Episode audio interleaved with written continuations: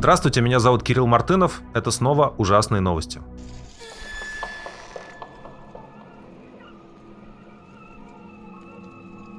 Пятницу обычно нормальные люди засыпают, а Минюст и Генеральная прокуратура, наоборот, просыпается. И я хочу сегодняшний выпуск начать с новости о том, что Генеральная прокуратура Российской Федерации накануне записи этого видео признала международную организацию Greenpeace нежелательной в Российской Федерации.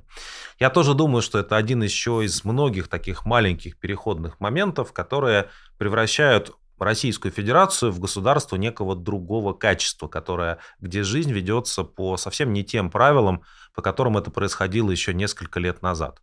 Greenpeace – это крупнейшая в мире организация, которая занимается защитой окружающей среды. Э, чаще всего на слуху какие-то акции активистов Greenpeace которые привлекают внимание к экологии, которые ну, призваны создать такой скандал, общественное внимание. На самом деле это рутинная работа, в которой вовлечены сотни и тысячи людей во всех уголках планеты.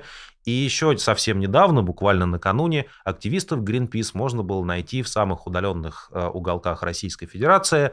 Э, они там занимались, там, скажем, там, не знаю, защитой э, экологической среды Камчатки. Знаете, огромный этот полуостров, прекрасная природа, ресурсов на то, чтобы защищать эту природу не хватает. Ну вот Greenpeace за всем этим хотя бы мониторил. А Генеральная прокуратура утверждает, интересно, что Гринпис пошел не по статье там о шпионаже, потому что нечего шататься по нашей Камчатке, как бы с точки зрения российских силовиков. Но Гринпис с точки зрения э, Генеральной прокуратуры это организация, сотрудники которой допускали дискредитацию в отношении российской армии и вообще распространяли всякие ложные слухи о том, что Российская Федерация сейчас делает. Дискредитировали, короче говоря, в одну и в другую сторону. Вот так, видите, во имя, э, во имя этой войны Российская Федерация по кусочкам отрезает нормальную жизнь. А, в частности, отказываясь от того, чтобы международная организация помогала а, российским гражданам и российским властям мониторить то, что происходит с экологией в стране. Вы знаете, проблем экологического характера у нас хватает. И отдельная большая тема – это то, какие последствия уже этой войны будут для экологии тех территорий, на которых она ведется. Представьте себе все эти а, все эти разрушения, да, все эти разрушенные города, экосистемы целые а, и, и а, значит, взрывы всевозможных хранилищ с топливом, как это все сказывается на, на жизни в этих местах для каких-то будущих поколений. Ничего хорошего там не происходит. Еще примечательно, что активисты Greenpeace в разное время входили в советы по правам человека при президенте Российской Федерации, э, ну и тоже это уже теперь никакого значения не имеет. Еще вчера российские власти говорили, что окей, как бы мы сотрудничаем с уважаемыми организациями, в частности, по такой важной теме, как экология, сейчас все эти вещи и там, будущее России, будущее российской природы, все это э, отложено на какой-то второй, э, второй план. У российских властей есть гораздо более важные проблемы, судя по всему, как спасти свою власть, особенно в случае военного поражения, которое все же становится э, гораздо более реалистичным, чем оно было еще год назад. Военное поражение Владимира Путина.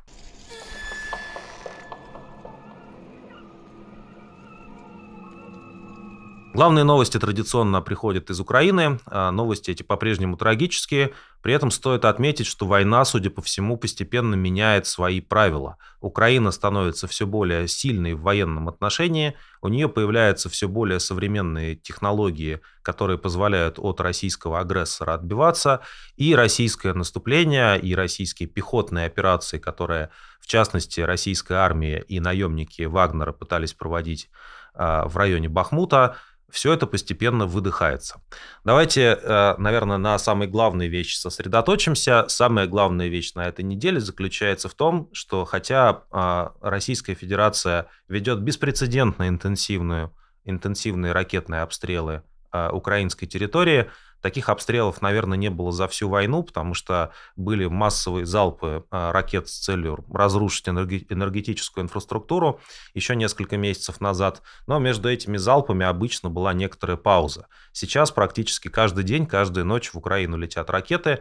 И самое важное, что происходит а, прямо на наших глазах, заключается в том, что украинцы, по крайней мере, по их официальным данным, и я думаю, что они в значительной степени справедливы, большую часть российских а, ракет и российских дронов сбивают еще до того момента, пока эти ракеты куда-то успевают долететь.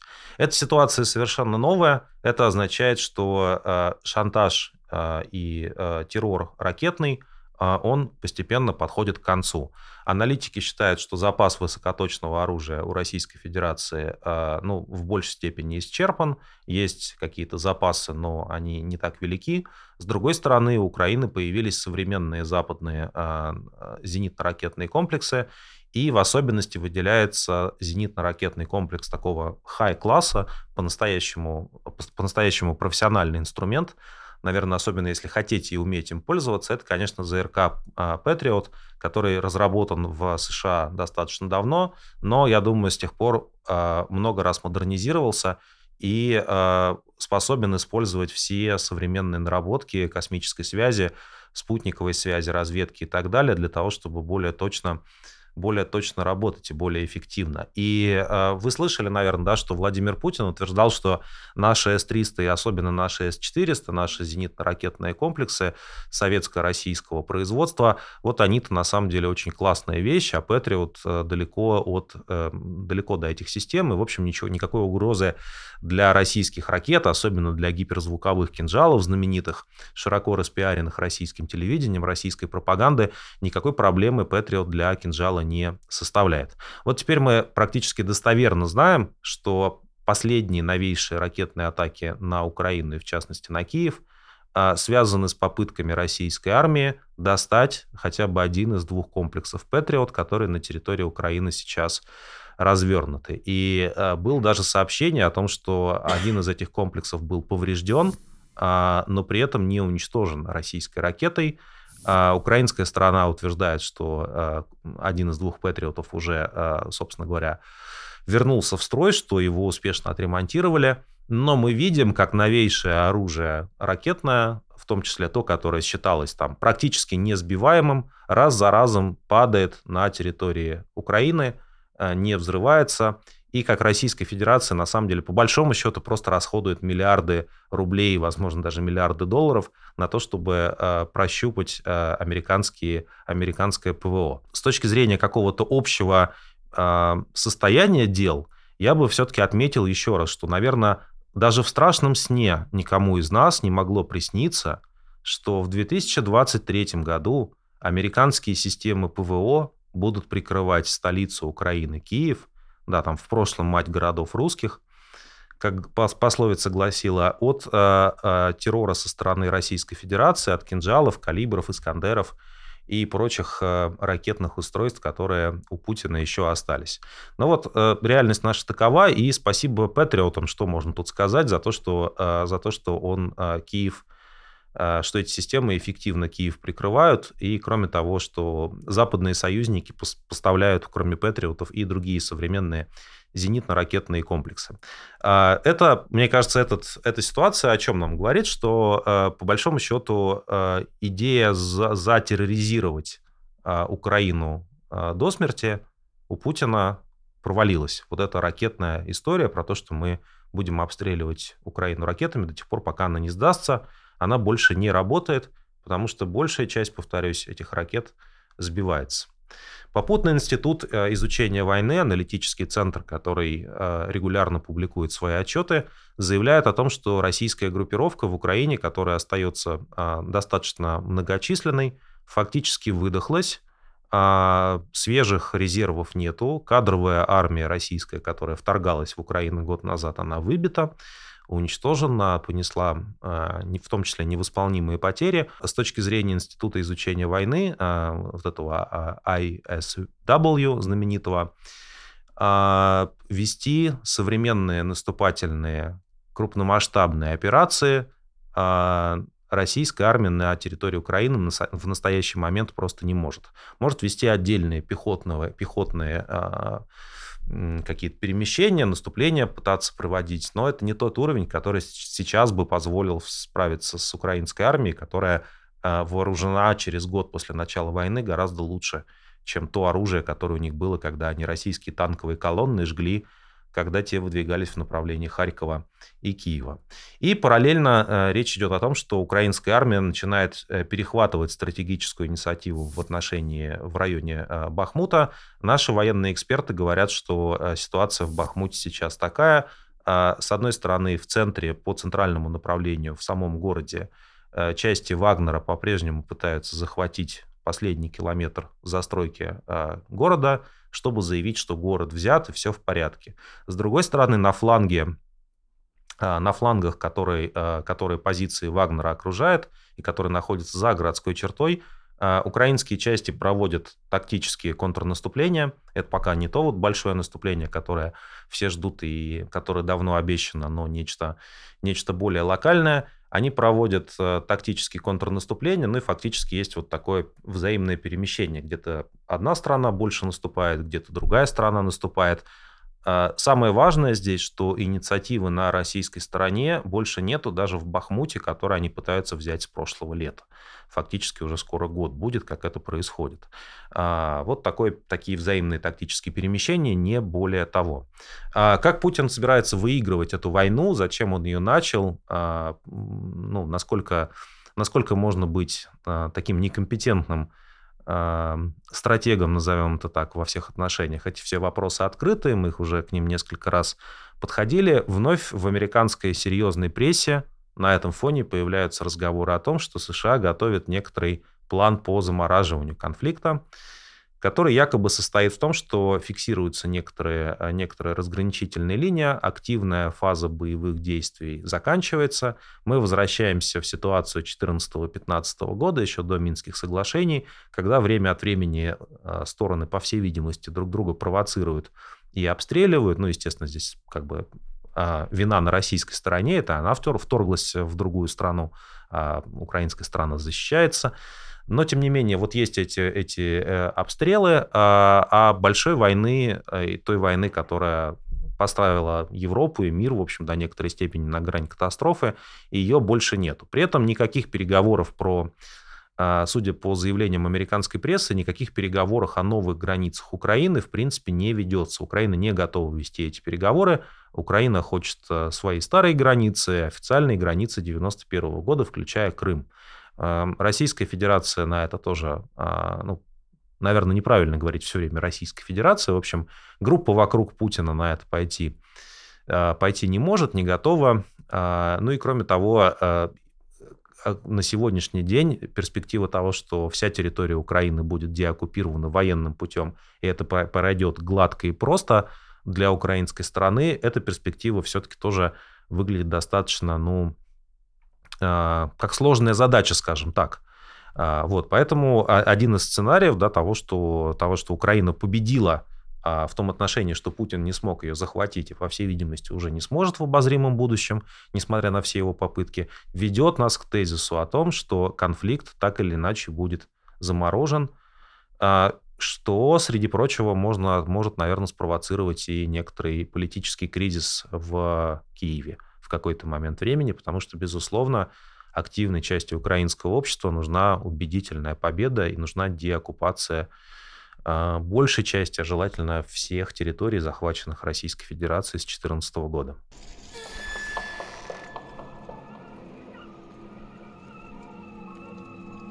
Важная новость международной политики. Э, турецкий президент Эрдоган который, как вы знаете, э, пользуется особыми отношениями с Владимиром Путиным. У них такая долгая история взаимной любви и ненависти. Они, значит, то целуются, то расстаются. Это такая, такой сериал «Санта-Барбара» про такой, таких квир-диктаторов, я бы сказал, э, у которых очень теплые, теплые э, отношения, перерастающие в большие скандалы.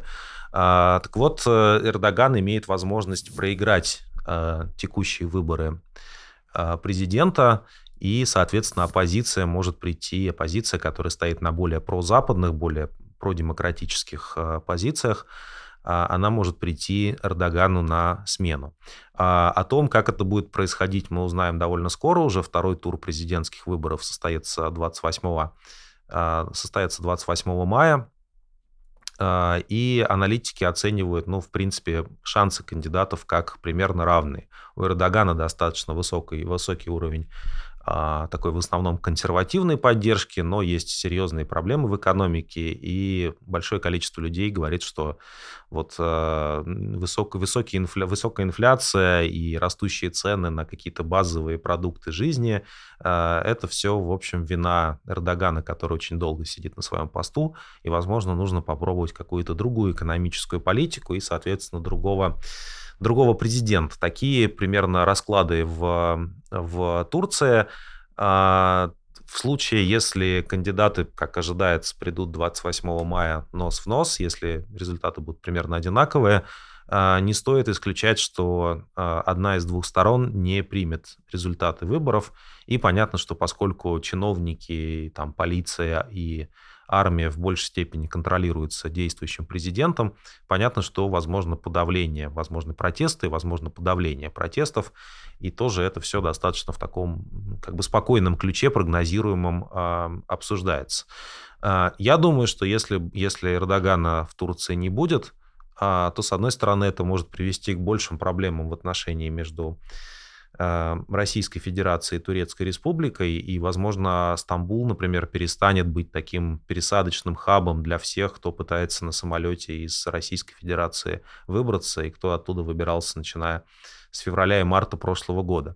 С другой стороны, в долгосрочной перспективе все-таки, знаете, минус одна диктатура, э, еще и рядом с Россией, это все-таки значительная помощь в борьбе с э, войной. А, и я думаю, что противники Эрдогана гораздо более скептически относятся к перспективам того, чтобы Владимир Путин правил а, Российской Федерацией вечно, и чтобы эта война тоже вечно продолжалась от его имени. Поэтому здесь, конечно, сменяемость власти – это скорее хороший, а, хороший а, институт, хороший, хороший пример в том числе для России.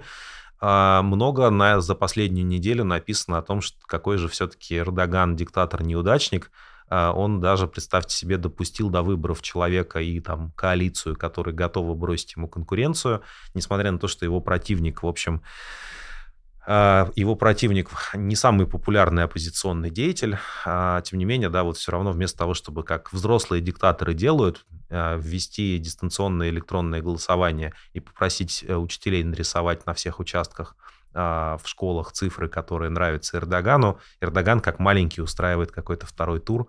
А, конечно, очень жалкое зрелище, я бы сказал. Но вот видите, не все диктаторы такие как бы профессиональные, как наш диктатор. Некоторым еще учиться и учиться. Надеюсь, что у них не хватит времени.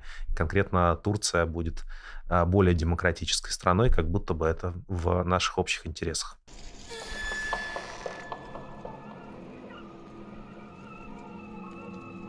В московской «Новой газете» есть такая рубрика а, «Хроника текущих репрессий». Ну, давайте пройдемся. Московского активиста Михаила Кригера приговорили к семи годам колонии по делу об оправдании терроризма. На предыдущем заседании, на, перед тем, когда ему выносили приговор, он прям в клетке пел э, «Червону калину».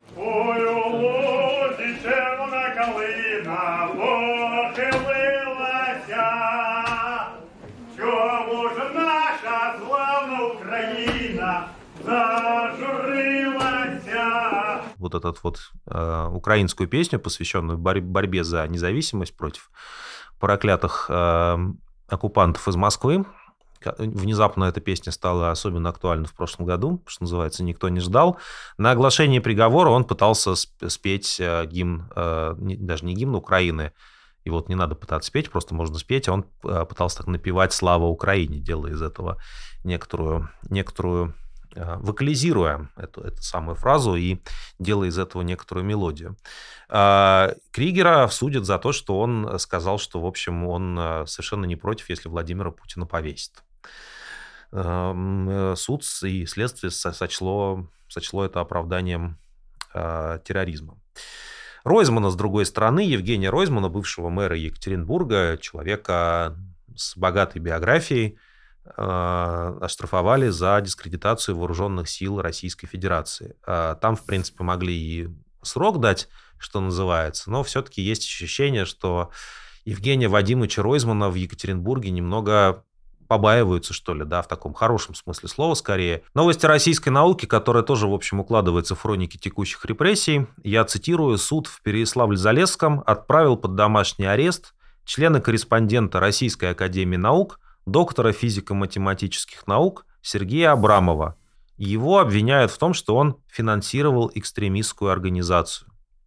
А, ну вот здесь, конечно, важ, важно это сочетание, да, то есть человека с такими научными достижениями, доктора наук и члена-корреспондента РАН, которого, тем не менее, ну, тоже из, из конечно, из страшного либерализма все-таки не в следственный изолятор отправляют, но а, отправляют под домашний арест, потому что там, как можно предполагать, все это засекречено, а, значит, отправил тысячу рублей, скорее всего, фонду борьбы с коррупцией Алексея Навального. У нас наш коллега Андрей Заякин по похожему делу проходил, но Заякин хотя бы не член-корреспондент РАНа. А теперь вот уже и, и членов-корреспондентов тоже, что называется, хватает. Параллельно другого ученого из Новосибирска, тоже работающего в Российской Академии Наук, Валерия Звегинцева, арестовали по подозрению в госизмене. Э, это четвертый подобный случай за последнее время, когда российских ученых а, обвиняют в государственной измене. Как можно предполагать, измена заключается в том, что ученые имеют какие-то отношения с западными коллегами, а, ну и делают это недостаточно аккуратно для того, чтобы вызвать, чтобы подставиться, да, и как бы дать возможность товарищу следователю придумать какой-нибудь шпионско-террористическую сеть. Так что, если вы международной наукой занимаетесь в России, особенно в сфере а, естественных наук, физики, знаете, российские власти ученых рассматривают как таких специально обученных ботов, которые делают им новое вооружение. Новости из МГУ, собственно говоря, с мехмата механико-математического легендарного факультета Московского университета к бывшему кандидату в депутаты Госдумы, в Госдуму Михаилу Лобанову и доценту механико-математического факультета по совместительству. А, Лобанов, кстати, выиграл э, эти выборы, но, в общем, судя по всему, ему, ему просто, его просто лишили победы при помощи современных технологий. Так вот, к нему а, пришли с обысками по, по делу, по так называемому делу а, Ильи Пономарева. Перед этим в интернете появились очень увлекательные скриншоты, которые якобы показывают, как Илья Пономарев из-за границы давал ценные указания Михаилу Лобанову а, о том, как правильно вести подрывную деятельность в Российской Федерации. Подрывная деятельность связана в основном с движением, не до конца разгромленным движением муниципальных депутатов. И, конечно, эти эти скриншоты выглядят достаточно, достаточно смехотворно, потому что они были ну, вот, отредактированы под протокол. Э, ну вот посмотрите, да, есть э, везде правильные фразы, никаких вам смайлов, никаких об, об, об, обрывочных слов, которыми люди обычно общаются в чате. Строго есть синтаксис, подлежащее сказуемое, в конце обязательно точка. А вот именно так как раз э, иностранный кукловод Илья Пономарев, по версии тех, кто сделал эти скриншоты дает указания своим а, сторонникам в Российской Федерации.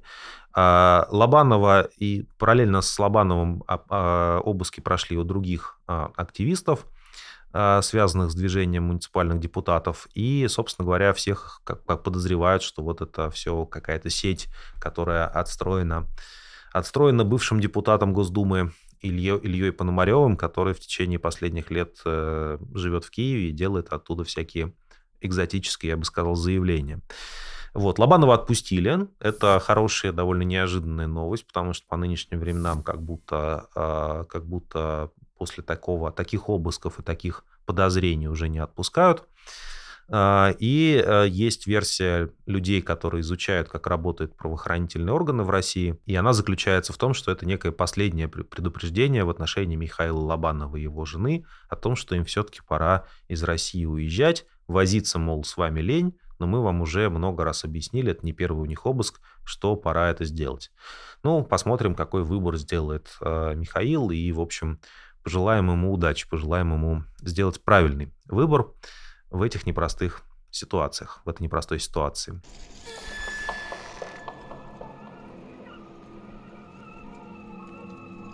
Пожалуй, моя любимая новость на этой неделе заключается в том, что на музыканта Бориса Гребенщикова составили протокол о дискредитации армии.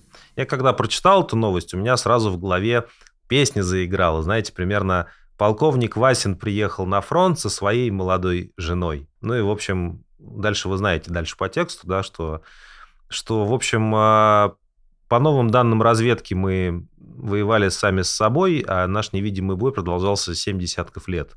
Ну и, в общем, полковник Васин как бы говорит, пора валить обратно. Хватит, пора прекращать все это безобразие. Если так подумать, то Борис Гребенщиков дискредитирует армию какую-нибудь, сначала советскую, потом, может быть, российскую, э, с начала 80-х годов, если не раньше, когда началась его музыкальная творческая э, карьера.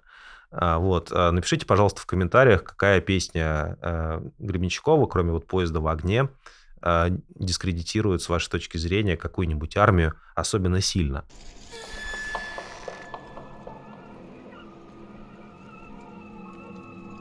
Коллеги из э, издания «Черта» нашли информацию о том, что в аппарате ЛДПР, бывшей партии Жириновского, которая э, сопоставимых умов не породила с тех пор, готовится законопроект о том, что проявление русофобии, то есть в этом законопроекте будет наконец-то определено, что такое русофобия. Так вот, ЛДПР по версии черты готовит законопроект – о том, что проявления русофобии будут наказываться лишением свободы до 5 лет, либо штрафом до 30, то есть 300 тысяч рублей.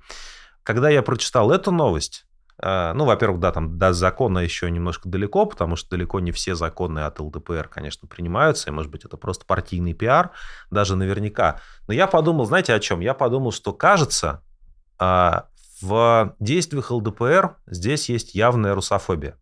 Подумайте сами. Дискредитация армии наказывается статьей до там, 7 лет тюрьмы. Фейки про армию и даже про, про Вагнера наказываются от 10 до 15 лет э, лишением свободы. А русофобия по версии ЛДПР стоит всего пятерку.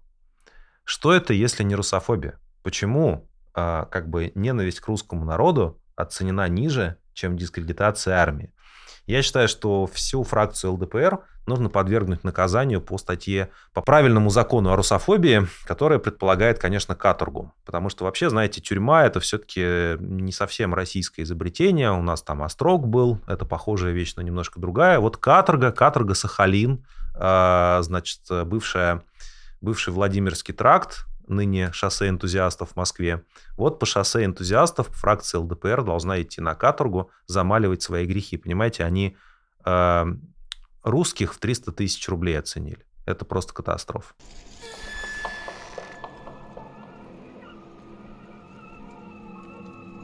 Очень страшная история приключилась с российской пропагандисткой Маргаритой Симоньян. А, прямо меня трепет берет, я прямо аж весь дрожать и вибрировать, не побоюсь этого слова, начинаю, когда читаю этот, этот чудовищный, чудовищный текст. А, сама Симоньян а, в своих социальных сетях заявила, что ей прислали бандероль со следами взрывчатки. То есть практически при помощи следов взрывчатки и бандероли какие-то негодяи, вот эти самые нелюбители российской пропаганды пытались каким-то образом навредить Маргарите Симоньян, главе Арти. Вот. И дальше внутри, как бы посреди э, этой, э, этих следов взрывчатки находилась вибропуля. Э, ну, в общем, такой, э, такая секс-игрушка. Э, и вот, понимаете, я вот думаю, я читаю просто со слезами на глазах эту новость. Представьте себе, вот мальчишки, парнишки из Вагнера, без боеприпасов, совсем одни, в трусиках, в Бахмуте, а вибропули в это время присылают Маргарите Симоньян. Что это? А, глупость или предательство?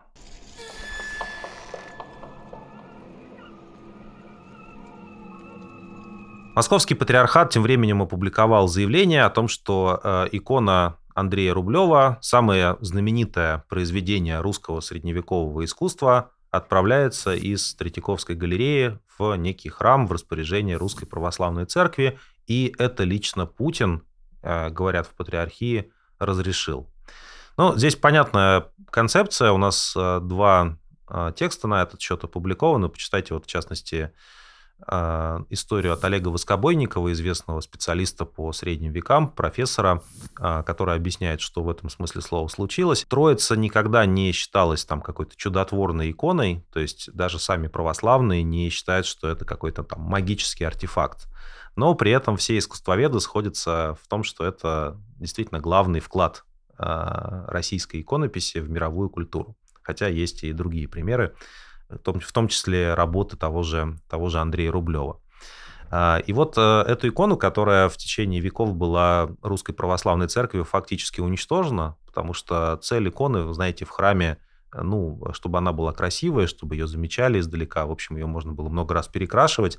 Это нормальная была практика до 19 века, когда вообще появилась идея сохранения старины, там, музейных э, ценностей каких-то и реставрации. Э, все так делали, и в других местах тоже подобное происходило. Короче, эта икона уже была фактически уничтожена в условиях церкви, спасена музейщиками, и теперь э, икону а, отправляют обратно обратно в церковь. Э, что с ней случится и сохранится ли она в дальнейшем? Вопрос открытый. Немного это выглядит как такое, знаете, разграбление гробниц, то есть, ну, просто похищение культурных ценностей из музеев, где они не только к верующим открыты, но и к любым людям, которые пришли в Третьяковскую галерею. А, вот. Но самое главное, конечно, это вопрос о том, почему сейчас. И я думаю, что здесь действительно вот это решение о передаче Троицы церкви, это действительно некий такой мистический момент. Трудно объяснить, почему именно сейчас. А, кроме, кроме как сослаться на то, что, видимо, Владимир Путин и Московская патриархия немножко нервничают и в меру своего а, понимания ситуации пытаются ну, призвать на помощь высшие силы. Русская православная церковь тем временем, хотя они как бы полностью провалились как христиане, а, они пытаются быть ближе э, к народу, да, и вот, конечно, трогательная новость, многие на нее обратили внимание, это новость о том, что РПЦ придумала, утвердила специальную, специальную молитву, посвященную тому, как правильно просить, э, как правильно искать работу. Такой, знаете, молитва для хедхантера. Ты выкладываешь эту молитву на хедхантер и сразу все становишься вице-президентом Газпрома, например. Ну или у кого какие какие запросы. Я попытался загуглить текст этой молитвы прямо сейчас. Я начал вводить в Google а, молитва для, и первый, кажется, мне выпала молитва для похудания. Может быть, это намек какой-то. Вот. Но, как видно, в общем, на все случаи жизни есть молитвы, и все, все их как-то используют в интернете. А потом, а, значит, я вышел на замечательный сайт «Время бухгалтера», а, вот, мне кажется, что это очень какое-то хтоническое место. И вот сайт «Время бухгалтера» нас информирует о том, как как правильно молиться.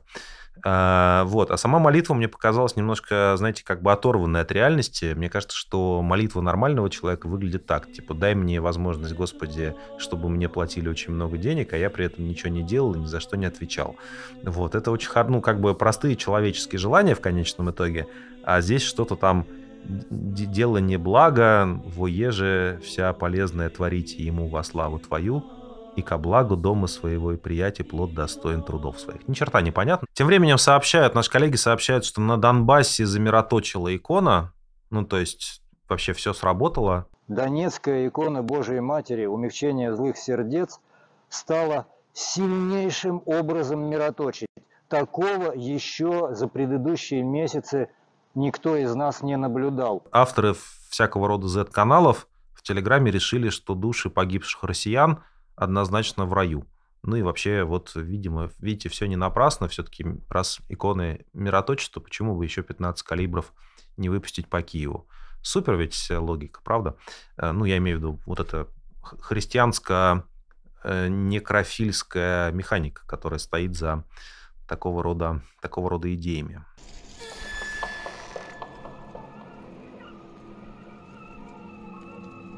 Еще одна новость культуры-образования-международного сотрудничества. Великий Вячеслав Володин, бесподобный, это тот самый, который у нас руководит э, совершенно мертвым э, некропарламентом, и который когда-то говорил, что нет Путина, нет России. Все, все работает по-володински. Он назвал э, английский язык тоже мертвым. Давайте будем учить свои национальные языки, языки межнационального общения, китайский язык. Английский – это мертвый язык ну, все мертвое, к мертвому, да, как бы вот мертвецы как бы закапывают своих мертвецов. И призвал Володин учить китайский. А, я, я плохо понял, как, как Володин это объясняет, вот, и с кем он, собственно, собирается на китайском языке говорить, кроме, значит, своего большого китайского господина из КПК, из Китайской коммунистической партии. А, но а, аргумент у Володина был в том, что он однажды был в Индии, и там все говорят на хинди, следовательно, английский учить не надо. Это как бы прям супер логика. Но я считаю, что если нам такие умные, богатые, успешные люди в Российской Федерации советуют, какой язык учить, то, конечно, надо приступать. Я начал с Google переводчика, и вот что, в принципе, Google переводчик мне говорит. Надо в микрофон, чтобы вы услышали. Если вы знаете китайский, напишите, пожалуйста, что именно вы а, услышали. В конце новостей культуры, да, у нас э, такой нетрадиционный жанр есть, когда мне коллеги добрые предлагают посмотреть какой-то невиданной красоты видео, а потом, чтобы я это прокомментировал.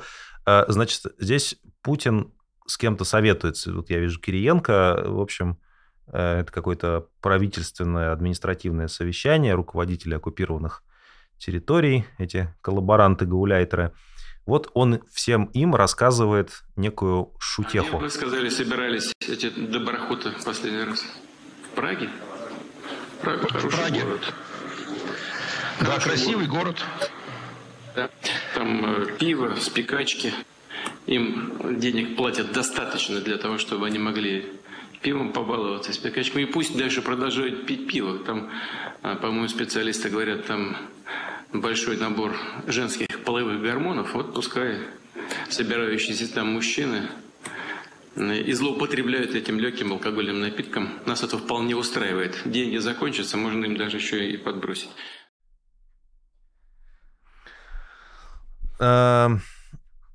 Ну, что сказать. Во-первых, когда Путин говорит про Доброхотов, мне кажется, что он имеет в виду главного редактора издания The Insider, Романа Доброхотова. Но я могу ошибаться. Видимо, он как раз в Праге и собирается. Может быть, кто-то еще собирается в Праге. Я хочу сказать, что я тоже собирался в Праге. А, значит, пил там пиво. С, вот насчет спикачек не уверен, но, кажется, тоже что-то такое было. Вот. Пока не заметил а, тех драматических изменений, на которых намекает российский президент. И если пытаться анализировать эту великую политическую речь серьезно, то, вы знаете, вот э, помните, это метафора про таксиста, да? Вот едет таксист и говорит, а, поворачивается, ты его не спрашивал, но он к тебе поворачивается и говорит, а я бросил пиво пить. И, и он ждет, когда ты его спросишь, а почему, мол, ну типа супер интересно же, почему таксист бросил пить пиво? И он говорит, а ученые говорят, что в них женские половые гормоны есть, и если ты будешь пить пиво, то все отвалится. И дальше едет так сосредоточенно.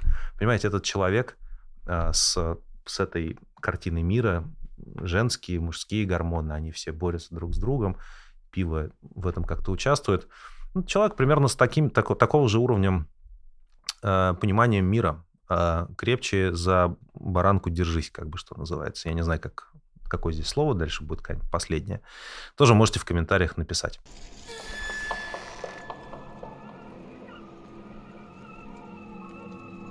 Это были ужасные новости. Если вам нравится то, что мы делаем, а, подписывайтесь на наш канал, ставьте лайк, пишите комментарии, рассказывайте про другие ужасные новости, которые мы упустили. Мы это сделали не по цензурным соображениям, потому что мы не все успеваем, а ужасных новостей, к сожалению, много. И до встречи на следующей неделе.